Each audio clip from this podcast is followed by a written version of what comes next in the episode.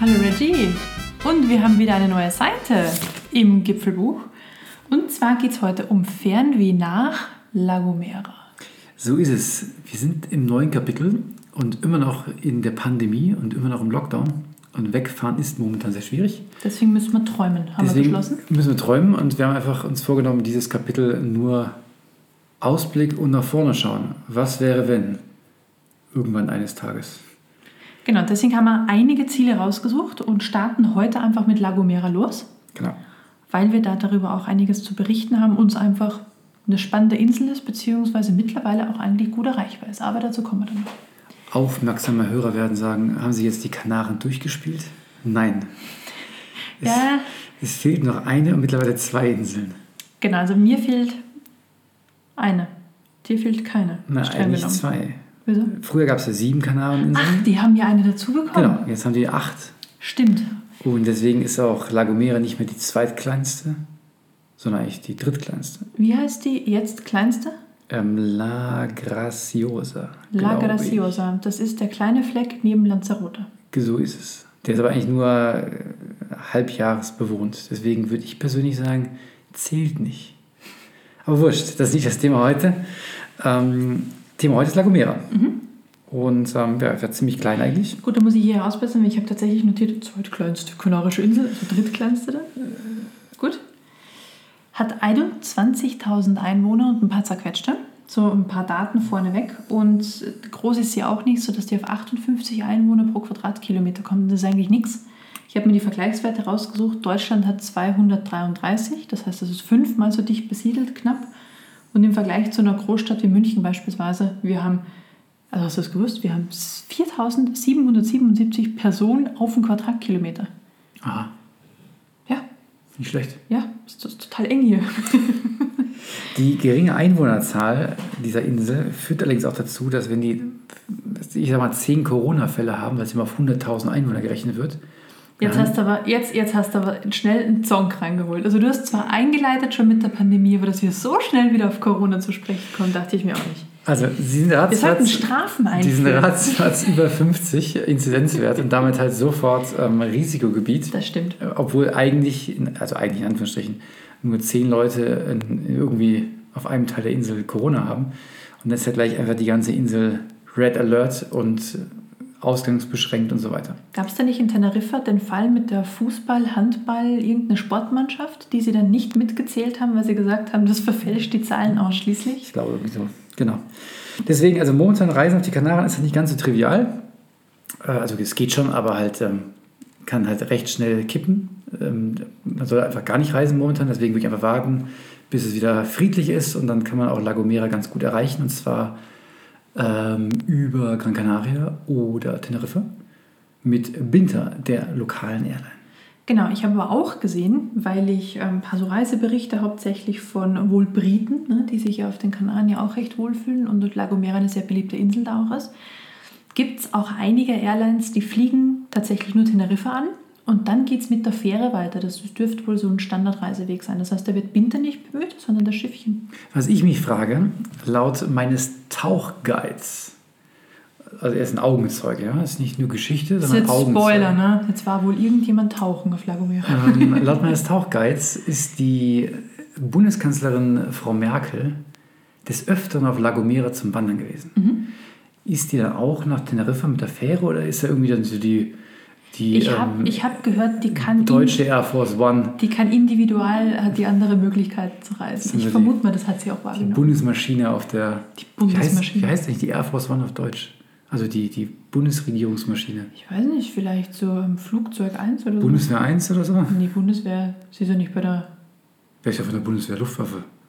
Ist das- Heißt es überhaupt Luftwaffe heutzutage noch? Weiß ich gar nicht. Ich weiß auch nicht. Aber es sind alles Dinge, die wir klären müssen. Okay. Wie auch immer, auf jeden Fall, die ist, öfter, im Fenster. die ist öfter da zu Besuch, äh, hieß es.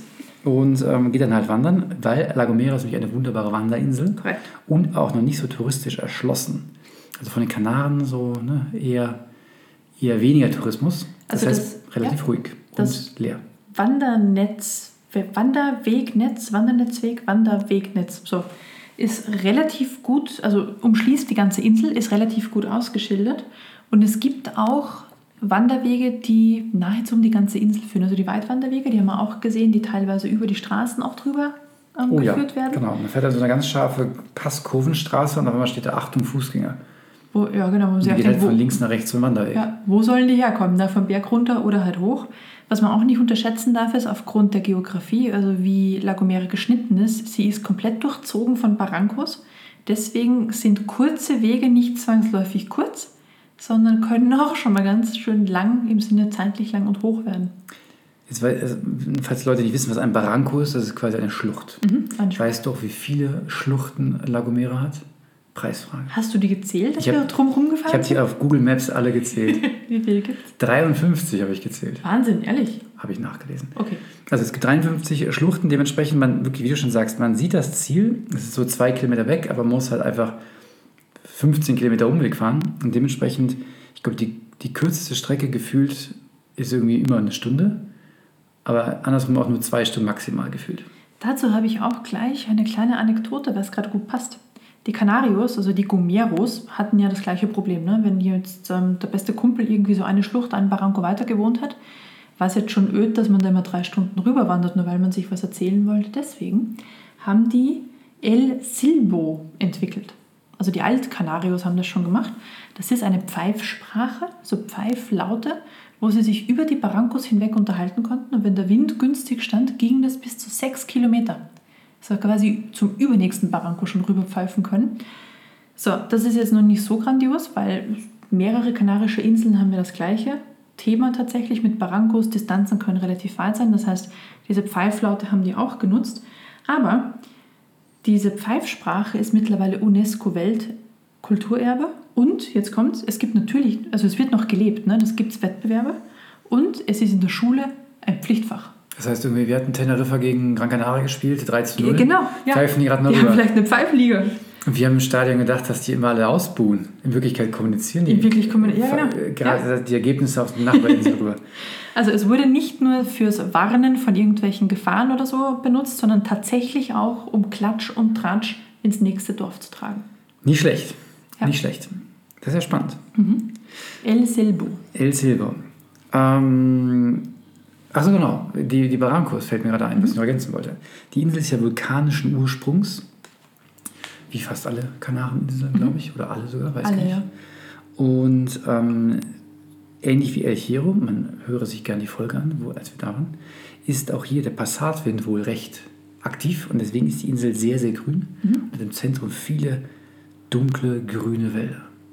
Mit Regen, Nebel locker mal 5 bis 10 Grad Temperaturunterschied zum äh, Sea Level, hätte ich beinahe gesagt. Also der höchste Punkt, also sie ist nicht so hoch wie andere, ne? der höchste Punkt ist knapp unter 1500 Meter. Aber deswegen hat man tatsächlich von unten Strand bis oben Berg, ja schon 10, 10, 12 Grad Unterschied.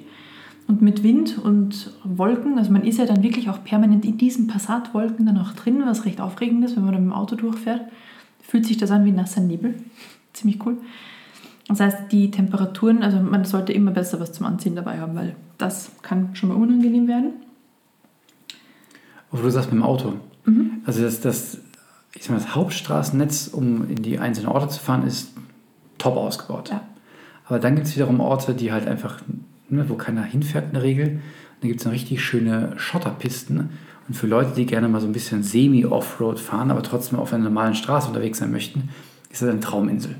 Deswegen würde ich empfehlen, ähm, auf jeden Fall vielleicht nicht gerade den, den sparsamsten Opel Corsa zu nehmen bei ähm, Xika, sondern irgendwas, was ein bisschen mehr Bodenfreiheit hat. Und dann kann man auch relativ ähm, viel Spaß haben mit dem Auto über schottrige Straßen.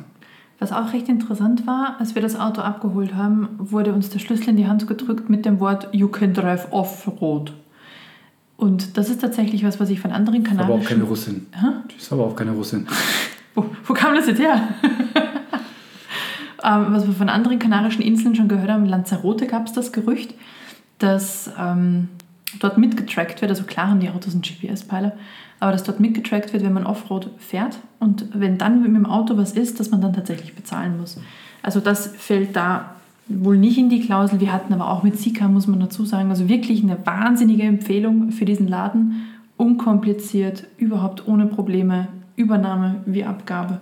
Genau, also Sehr kulant. Ich glaube, man kann das Auto wirklich, ich habe es glaube ich schon mal gesagt, brennend auf den Hof stellen und es ist trotzdem noch alles abgedeckt. Eine Sache war aber tatsächlich auf La Gomera jetzt, wo sie uns gesagt haben, wenn mit den Reifen was ist, ist es nicht mit drin. Stimmt. Ja? Es, es kann auch relativ einfach passieren, man fährt um eine Kurve rum und dann liegen halt einfach Steine auf der Straße. Mhm. Und deswegen ähm, Steinschlag und Reifenplatzer ist halt einfach nicht. Da vorsichtig sein. Genau. Gut, aber wir schweifen voll ab. Genau. ne? So, man kann auf der Insel halt wunderbar wandern gehen. Darüber werden wir ein bisschen sprechen. Wir werden aber auch über so ein, zwei ähm, Aussichtspunkte und Aber- Sehenswürdigkeiten sprechen. Eine Kleinigkeit noch, weil es ja auch Leute gibt, die sich definitiv keinen Mietwagen holen und sagen, das Busnetz reicht. Reicht wohl tatsächlich. Man ist halt nicht ganz, ganz so flexibel. Aber es gibt acht Buslinien, Guaguas, die man ja von den Kanaren generell kennt. Und die ähm, spannen auch ein komplettes Netz über die ganze Insel. Das heißt, man kommt auch mit dem Bus von A nach B, muss aber ein bisschen flexibel sein. Würde ich trotzdem nicht empfehlen, weil wir waren an Orten, wo fix kein Bus fährt. Da nicht, dann musst du halt dann die Fußmaschine einschalten. So, Also ich würde, weiß nicht, ich würde klar Tendenz zum Auto. ne? Hätte ich gesagt. Ich Aber wollte es nur erwähnt haben. ja, sehr gut, sehr gut. Oder einfach das Fahrrad. Oder das Fahrrad. Ja, oh ja, ja, Ja. Da ist man aber tatsächlich sportlich unterwegs. Haben aber man- auch genügend gesehen. Ne? Genau, hat man danach äh, dicke Beine. So, jetzt aber. So, wo müsst ihr anfangen? Ich würde gerne tatsächlich vielleicht mit den Ausflügen starten, die alle zu hatten. Ausflüge zu? Ja, wir sind ja ein paar Sachen angefahren, die dann zu hatten oder ein paar Sehenswürdigkeiten, die so. zu hatten. Aber vielleicht starten wir in, weiß nicht, in San Sebastian, weil danach wird es eigentlich nur noch spannender. Achso, ja genau, die Inselhauptstadt San Sebastian. Ähm, ich glaube, man kann das irgendwie so in 10 Sekunden abhandeln, was es dort gibt. Kultur, Kirche, Kolumbushaus, Turm, Fertig. Kreuzfahrthafen, Restaurants. Genau. Turm hatte zu. Kirche hatte zu und das Kolumbushaus hatte auch zu. Genau, so, Genau, so, fertig. das war's. San Sebastian abgehakt. Zum Kolumbushaus habe ich übrigens eine, eine nette Geschichte gelesen. Das Haus wurde gebaut 100 Jahre nachdem Kolumbus schon gestorben war. Aber mit so Details hält sich ja der Gomero nicht auf, ne? weil Kolumbus war ja wirklich da, das war sein allerletzter Stopp. Genau. Bevor er nach I äh, Amerika, Amerika, Indien, Indien, Amerika seine glorreiche Reise aufgebrochen ist. Also das ist schon dokumentiert, das stimmt schon. Aber da, das, dieses besondere Kolumbushaus gibt es nicht, aber zu seinen Ehren wurde das gebaut.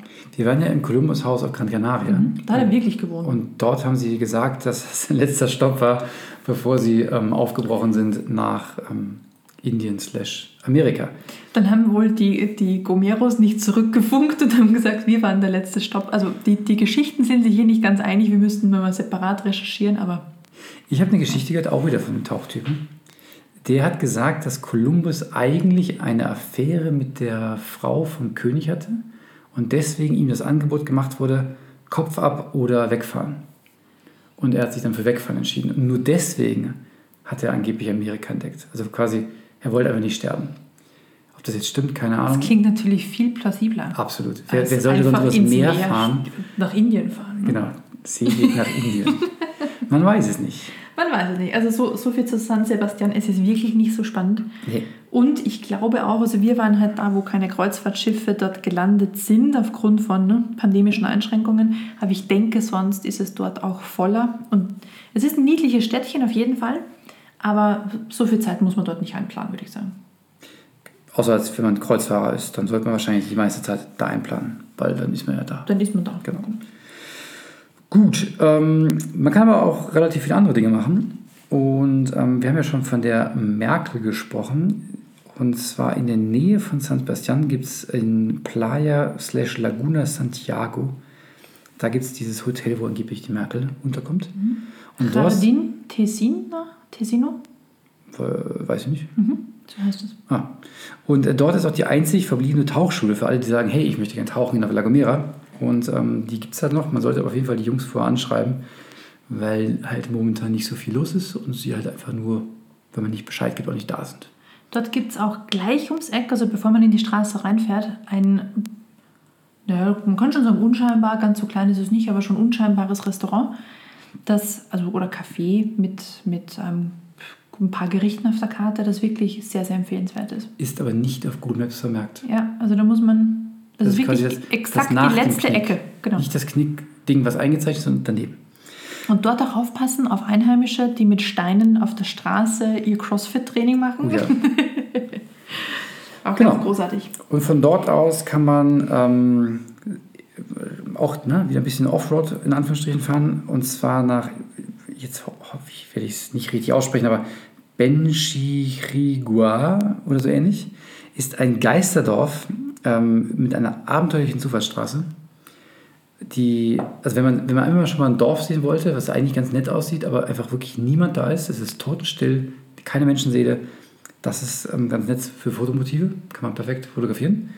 Und direkt daneben ähm, Lo del Gato, da haben irgendwelche deutschen Aussteiger irgend so einen biologischen Anbau ähm, hochgezogen, wahrscheinlich irgendwie so illegale Glas, Grasplantagen Das wahrscheinlich. wissen wir nicht. Das wissen wir nicht. Unterstellung.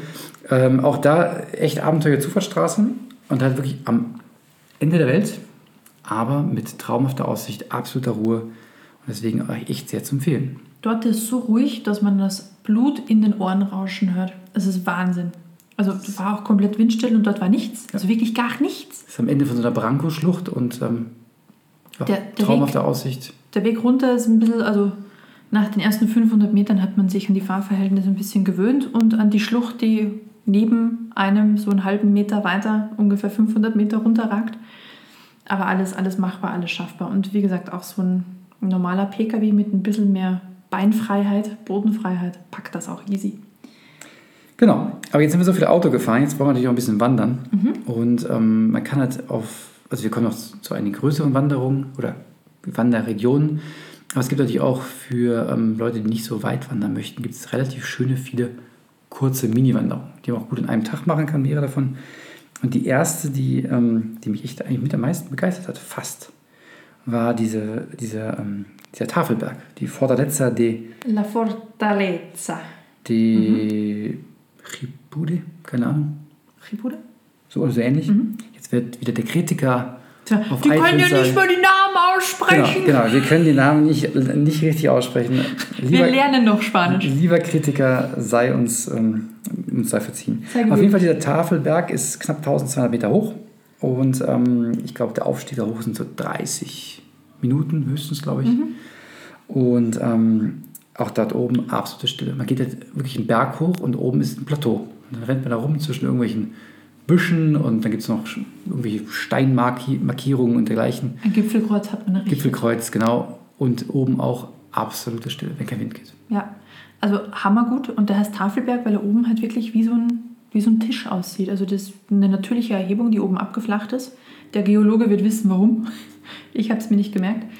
Aber sehr, sehr, sehr beeindruckend. Vor, in den grauen Vorzeiten, als die Kanarios ähm, noch Angst vor Piraten hatten, haben sich dort zurückgezogen und äh, ja, in Schutz gebracht.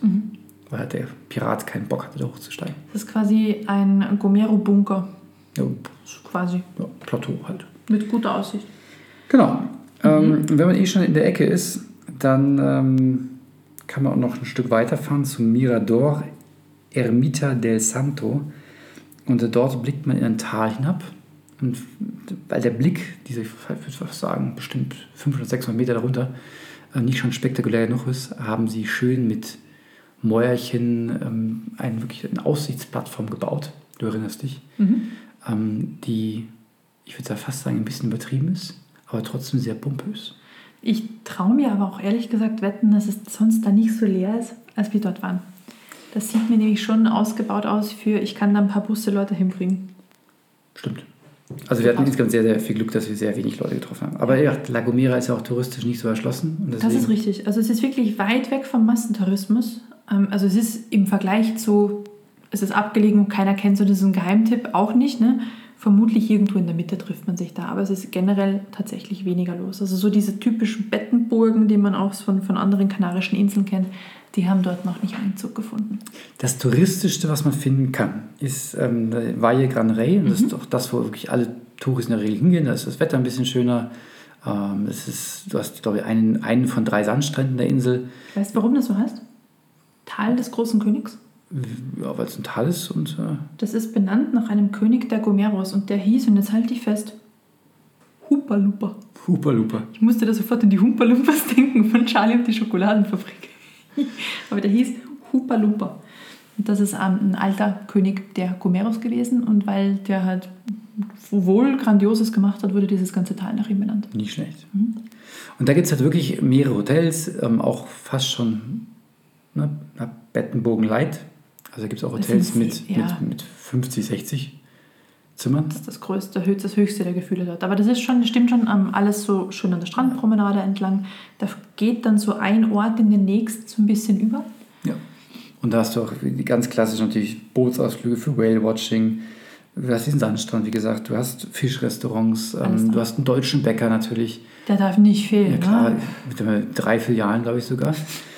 Denn ähm, Valle oder die Ecke da unten, war früher in den 70ern der Ort der deutschen Aussteiger. Also quasi die, weiß nicht, Hippies von Gomera haben sich da halt eingefunden, bis dann halt irgendwelche Touristen dann irgendwann eingefallen sind. Das war Ende 60er, Anfang 70er Jahre, war da dieser Run der Deutschen auf diese Region sehr, sehr groß. sind Die einfach, einfach- gesagt haben, kein Bock mehr auf dieses feuchte, kalte, grausige Wetter. Wir verbessern uns jetzt, zumindest mal wettertechnisch. Unten am Strand, oben Unten am Strand. Insel. Und ähm, das ist auch eine der, der Wanderregionen der Insel. Also wenn man wandern möchte, kann man ganz schnell ganz viele Höhenmeter machen. Und ähm, ist auch ein ausgedehntes Wandernetz von dort. Also einer der Ausgangspunkte. Deswegen, wenn man jetzt nicht gerade in der Hauptstadt unterkommt oder irgendwo auf dem Berg, dann würde ich einfach empfehlen, dahin zu gehen. Also ungefähr eine Stunde 30 am Flughafen und in zwei Stunden an jedem anderen Punkt der Insel, würde ich sagen.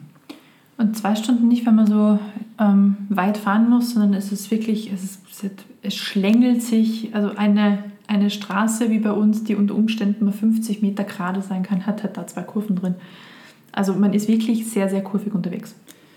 Wem es zu lange dauert mit zwei Stunden, der nimmt einfach den Taxifahrer. Der schafft es einfach in 60 Minuten. Braucht man allerdings auch einen festen Magen, muss ich äh, aus eigener Erfahrung, ähm, kann ich das bestätigen. Der kennt jedes, jedes Kurvengrad quasi. Der weiß auch, wann Autos entgegenkommen und wann nicht. Deswegen kann der auch einfach uneinsichtige Kurven mit 80 nehmen, das ist kein Problem. Da kam gestern keiner. Genau, da kam gestern keiner, wird heute auch keiner kommen. Also Taxifahren auf La Gomera ist durchaus ein Abenteuer. Genau. Ähm, das das. Wir wollen mal kurz über den abgebrochenen Tunnel sprechen. Also nicht, dass der Tunnel abgebrochen war, aber dass wir abgebrochen haben. Ich würde da gleich zu kommen. Okay. Ich würde auf dem Weg, auf, zum, auf dem Weg zum abgebrochenen Tunnel, würde ich kurz noch gerne das Restaurant Montagna erwähnen. Ah, okay, ja. Mit dem Traditionsmenü der Insel. Wie heißt sie nochmal? Iphigenia oder Iphigenia, ich weiß, je, je nachdem, wie man das G halt dann ausspricht.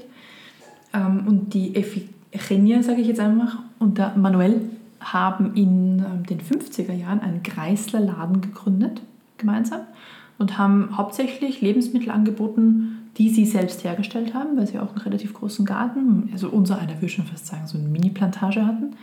Und hat umliegend dann auch noch Lebensmittel mitgenommen haben, sodass sie halt so ihren absoluten Fokus an Leckereien auch an andere Leute zur Verfügung gestellt haben. Das war alles vegetarisch. Ja, damals schon. Damals schon.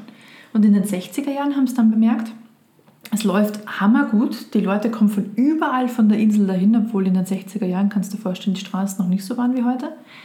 Und haben dann das Restaurant eröffnet. Und da absoluten Fokus, vegetarisch only, nur das, was sie selbst anpflanzen und was aus La Gomera kommt. Also sehr, sehr lokal. Und das hat die absolute Runde gemacht. Also wenn man da reingeht, ist vermutlich noch alles relativ so, wie es ursprünglich in den 60er waren. Viel dürfte sich nicht verändert haben. Man sieht auch noch die Ecke, wo der Kreisladen, der Kreisladen ursprünglich war. Und es gibt immer nur ein Gericht des Tages. Das stimmt so nicht, ich muss widersprechen. Es gibt schon normale Gerichte, die man bestellen könnte, Das macht wohl nie- niemand. aber es gibt dieses Traditionsmenü, das sind glaube ich drei oder vier Komponenten oder sowas, ne? Genau. mit so einer Suppe Das ist und ein Käse und Eintopf und sowas, genau. Äh, und deswegen kommen die Leute her. Also man kann aber auch was anderes bestellen, habe ich mir sagen lassen. Macht wohl niemand. Also es gibt immer diesen, diesen Eintopf. Dann gibt es dazu den Gofio-Brei. Gofio ist ähm, Mehl im Endeffekt, das aus gemahlenem, gerösteten Getreide gemacht wird. Das ist so eine Kombo aus Mais und Weizen und Gerste. Und dann gibt es den Almogrotte-Käse dazu. Das ist dieser Ziegenkäse, Stimmt. der äh, mit Peperoni und Olivenöl und noch ein paar ge- geheimen lagomerischen Zutaten noch vermischt wird. Und die Kombination isst man dann. Und als Abschluss oder als Beilager, je nachdem, wie man es möchte, gibt es dann noch den Salat mit Früchten. Und diesen, ähm, wie ist der Honig? Da gibt es so einen bestimmten so einen Palmhonig. oder so. Palm, Palmhonig, Genau. genau. Also wahnsinnig gut, aber komplett vegetarisch. Super lecker. Und jetzt kommt's, weil du die Frau Merkel vorhin erwähnt hast. Ja. Frau Dr. Merkel geht dort immer essen, wenn sie in La Gomera ist. Also war sie wirklich auf La Gomera? Sie lässt es nicht aus. Ja, Das ist nicht nur so eine, so eine Tauch, Keine Legende. Tauchlegend. keine Tauchfletschen, das ist Nicht wohl ein stehender Fakt. Frau Dr. Merkel ist öfter dort und geht immer zur Ephigenia essen. Was mich einfach echt am meisten beeindruckt, diese Ephigenia ist mittlerweile, ich weiß nicht, gefühlt 150 Jahre alt. Sie muss über 80 sein. Ja. und ähm, begrüßt trotzdem noch jeden Gast. Also sie braucht halt ein bisschen, bis sie am Platz ankommt, aber äh, ja, sie begrüßt jeden Gast und ist total nett und möchte auch kommunizieren, wenn man halt dann irgendwie das Spanische mächtig ist, ansonsten versucht sie es anders. Und das finde ich sehr beeindruckend. Und sie sie sich auch die Mühe macht. Sie ist wirklich ein bunter Hund. Also in La Gomera kennt die Frau jeder. Ich glaube auch Kananweil ist sie definitiv eine Nummer. Und sie hat auch Zeitungsartikel bei sich im Restaurant hängen, die auf allen möglichen Sprachen sind. Einer war auch mit Deutsch drunter. Also sie ist schon bekannt. Ja, Genau, also da unbedingt reinschauen. Wahnsinnig gemütlich, urig und definitiv Besuch wert. genau. Ein bisschen windig da oben, ein bisschen kalt, deswegen gute warme Sachen mitnehmen. Der heißt ja La Montagne, ne? Also, Ja. Und wenn wir schon beim Essen sind, dann möchte ich gerne die nächste, die, das, das nächste Essen ähm, vorschlagen. Und zwar im, in diesem Nationalpark, wo auch dieser Berg ist, ne, wo gleich dazu kommt, der höchste Punkt. Ähm, Im Cedro-Tal gibt es ein Dorf namens El Cedro. Da sind sie richtig kreativ gewesen. Und ähm, das ist so so eine ganz dicht bewaldete Bergstraße zu erreichen. Äh, schon auch wieder eine nette Anfahrt. Und dort gibt es ähm, einen Campingplatz, ne, für die, die campen möchten. Relativ Und groß sogar. Die Bar La Vista. Und äh, dort gibt es eine berühmte Brunnenkressensuppe. Die kriegt man keine Ahnung, was das ist. eine Kresselsuppe. Vorher? Ja. Also Brunnenkresse. Habe ich noch nie gegessen. Also ich weiß, was es ist, Ich, aber nie ich, gegessen. ich auch nicht. Und ich muss sagen, war echt erstaunlich gut. War das einzige Gericht, was es gab. Und deswegen war auch nicht viel Auswahl, aber wirklich empfehlenswert. Aber super niedlich. Es hängen überall die Schilder rum, was es alles gibt. Also so Tapas-Style. Und wir wollten halt dann bestellen. Und dann hieß es, nee, haben wir nicht. Und das haben wir auch nicht. Also sie hat sich auch die Mühe sparen können, uns ausreden zu lassen, indem sie sagt, es gibt halt nur Ja. Solo-Kresse-Suppe. Hat sie halt dann nicht. Aber das war wirklich lecker. Und insgesamt, wenn es nicht ein bisschen neblig gewesen wäre, wie wir den Fall hatten, ha- hat man auch einen Hammerblick durch den Barranco runter aufs Meer. Und wenn man nicht mit dem Auto dahin fahren möchte und nicht hinwandern will über die normalen Wanderwege, dann gibt es eine abenteuerliche na, Straße, kann man es gar nicht nennen. Und zwar, es gibt Wasserstollen, oder ein Wasserstollen, der ist ungefähr 600 Meter lang, der führt durch den Berg durch. Und wer mutig und tapfer ist und eine Taschenlampe dabei hat und am besten Gummistiefel, der kann durch diesen Stollen gehen. Und ähm, ja, 600 Meter durchs Dunkel tapsen, bis man dann halt bei El Cedro da rauskommt. Wir haben das nicht gemacht, weil irgendwann ähm, das Wasser gestaut war und dann relativ tief wurde und wir gedacht haben, hm, wer weiß, wie tief das noch wird. Und wir waren barfuß unterwegs. Und wir waren barfuß unterwegs, genau, deswegen, das war nicht so schlau. So dass wir dann nicht John McClane-Style dann da raushopsen müssen mit blutigen Füßen. Aber ich muss sagen, mit passendem Schuhwerk würde ich, oder vielleicht einfach so, so Five Fingers oder so, irgendwas, womit Das man hätte auch schon gereicht, dann wäre ich da definitiv weiter, ja. so Sandalenmäßig oder was, muss ich echt sagen, sehr, sehr abenteuerlich, hat mich ein bisschen an Teneriffa und unsere Tunnelwanderung erinnert. Nur diesmal geflutet. Also echt Hut ab, sehr cool. Genau, und da ist man im Nationalpark da, ähm, mit, dem, mit dem höchsten Punkt, Garachunai. Da kann man auch herrlich wandern, den Blick auf den Teide und Teneriffa genießen und insgesamt ich glaube, sehr, sehr viele Stunden verbringen im Grünen und ja, in, Wanderung. Man sieht dort oben übrigens auch diese Wahnsinnsvegetation von La Gomera. Also es gibt ja 2000 unterschiedliche Pflanzenarten, die dort ansässig sind, ne, die dort wachsen. Und 700 davon sind dort endemisch. Das heißt, die gibt es wirklich nur auf La Gomera. Und es sieht, wenn man so durch den Wald oder insgesamt auch durch diese Gegend geht, immer so ein bisschen fremd aus, weil das ist definitiv nicht die Vegetation, die man von zu Hause kennt. Und da ist ein Blümchen, das man noch nie gesehen hat. Und der Baum sieht abgefahren aus. Also wirklich, wirklich schön. Und wahnsinnig, wahnsinnig entspannt. Und von der, der ähm, El Taider übrigens, der ist so dermaßen prominent am Horizont, gefühlt um jede Ecke, die man biegt. Fotobomb. Fotobomb bietet immer- sich immer ein. Wahnsinnsblick auf diesen Berg, Vulkan. Aber wenn man halt zu lange wartet fürs beste Bild, dann, genau, Danke, Katze. eine Katze, wir haben, wir haben einen Gast diese Folge, die Katze. Ähm, wenn man zu lange wartet, dann kann echt innerhalb von einer Viertelstunde einfach ratzfatz Wolken und Nebel aufziehen und dann ist mit einem Schlag der Teide und alles andere auch weg.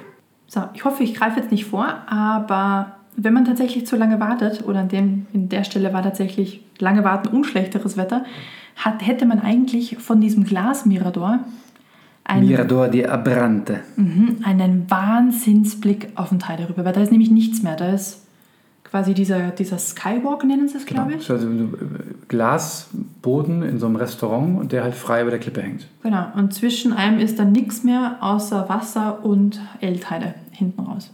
Genau. Also irre. Aber hat momentan geschlossen. Genau, wie vieles andere einfach zu. Ist aber nicht schlimm, weil man kann neben dieses Restaurant auf so den quasi Nachbarfelsen rübergehen und da hat man dann auch einen Wahnsinnsblick auf dieses Dörfchen runter, ne, wo einem die Knie ein bisschen schlottern und man Stiche im Bauch kriegt und würde den Teile auch wahnsinnig gut sehen. Nur war er da schon ähm, hinter Wolken versteckt. Und man kann von dort aus eine sehr abenteuerliche Wanderung nach El Cedro, das äh, vorher erwähnte Dorf, machen. Und dann muss man aber richtig steil runter und wieder steil hoch und wieder steil runter. Das ist halt so mit Barrancos. Genau, Ne? also top, top Wandergebiet, ähm, viele, viele Höhenmeter, aber halt teilweise schon taffe Wege. Wer nicht ganz so tough wandern möchte, der kann bei Laguna Grande, also so, eine rekreativer Zone mit Grill für die Canarios, mitten im Wald, viele Lehrpfade mit Tafeln, mit Vögeln, was weiß ich, da alles rumfliegt. Das war so eine halbe Stunde, Stunde ist man da gut durch. Und hinten raus kann man halt entspannt grillen oder auf hölzernen Eseln reiten. Gibt's Die da so rumstehen. Ja, genau. Genau, der Spielplatz hat halt in Corona-Zeit natürlich geschlossen, aber sobald es vorbei ist, kann man auch wieder schön spielen. Und da direkt durch führt auch einer dieser Langwanderwege. Das heißt, es ist relativ viel miteinander verbunden. Also man kann die, die Insel gefühlt auch komplett zu Fuß erkunden. Da muss man schon echt es gut in den Beinen haben. Das ja, aber geht auf jeden Fall. Also ich glaube, wenn man sich das vornimmt, dann gibt es genug ausgeschilderte und tatsächlich auch gut genug ausgebaute Wege.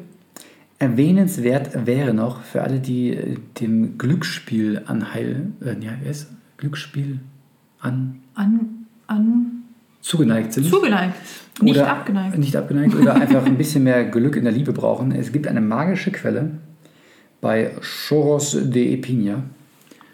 Und wenn man dort von dem Wasser trinkt, dann soll ein Glück ereilen. Mhm. Haben wir gemacht? Wir warten noch drauf. Genau. Vielleicht, vielleicht ist auch das Glück in einer Form, die wir noch nicht erkannt haben. Das stimmt, das kann auch sein.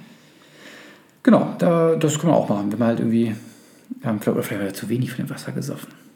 Ich hatte ein bisschen Sorge, dass es nicht gesund ist, deswegen habe ich extra wenig getrunken. Ich habe schon so richtig ein paar saure Schlucke davon Drei. Mass von. Ich dachte, wenn, dann Glück, dann ordentlich. Ja? Nee, also da, da kann man sich Glück, Glück ansaufen, hätte ich beinahe gesagt. Gut. Hast du noch irgendwelches unnütze Wissen, was du unbedingt mitgeben möchtest, bestimmt, oder? Irgendein berühmter Canario. Ah, nee, kein berühmter Kanario, aber ein berühmter Amerikaner. Boah, ich hoffe, er ist Amerikaner. Ron Howard. Dann ist er Brite und ich habe voll ins Klo Oder gegriffen. Südafrikaner. Oder Südafrikaner oder was auch immer. Also Ron Howard, der Filmemacher und Regisseur, hat von seinem Film, den ihr natürlich alle kennt, wir nicht, aber das liegt vermutlich daran, dass wir irgendwie, was, was so Populärfilme angeht, ein bisschen Kulturbanausen sind. Der Film Heart of the Sea. Da geht es um das Schiff Essex, das wohl gekentert ist, das hat es wohl wirklich gegeben, und zwar, weil ein Wal dieses Schiff angegriffen hat. Ne? Die Story kennen wir ja auch aus ähm, einiger anderer Literatur. Das Ganze ist im Pazifik passiert, ne? aber Ron Howard hat ähm, sich gedacht, La Gomera, der Blick, das muss unbedingt auf dieser Insel gedreht werden.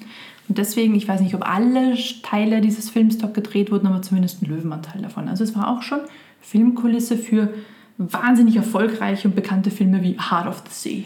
Weil es in dem Pazifik einfach keine Inseln gibt, wo man es hätte drehen können, habe ich gedacht, drehe ich mal im Ostatlantik. Ich könnte mir vorstellen, es war vielleicht günstiger, zum einen hinzukommen und auch dort zu drehen. Vielleicht war es auch mit EU und so weiter Genehmigungen einfacher als in irgendeiner Pazifikinsel. I don't know, weiß ich nicht. Oh. Jedenfalls ist dieser Film dort gedreht worden. Ist das überhaupt Ostatlantik? Ist das überhaupt Ostatlantik? Atlantik. Streichen wir das Ost raus, dann stimmt es auf jeden Ist Fall. egal, At- Atlantik ist auf jeden Fall richtig, genau. Sehr gut. Gut. Ja, Das spannend. war's. Ja, genau. Also mehr, mehr unnützes Wissen. Also war eigentlich nur für 100, ne? Habe ich nicht. auch sagen. Das kannst du besser. Ja, nächstes Mal wieder. Man, man kann ja nicht immer alles ver, verballern, ne? Wir haben ja noch ein ganzes Fernweh-Kapitel vor uns. Genau. Also, das war dann der Auftakt. Lagomera. Genau. Fernweh nach La Gomera. Dann Könnte auch ein Film sein. Könnte auch ein Film sein. Oder ein Buch oder so. So ein Schnulzenbuch. Oder so ein Groschenroman. Fernweh nach La Gomera. Ja. Das wird dann heißen, nicht Fernweh, sondern Sehnsucht nach La Gomera. ich glaube, wir sollten aufhören. Ja. Ja, okay. Danke fürs Zuhören. Danke fürs Zuhören. Bis zum nächsten Mal. Tschüss. Tschüss.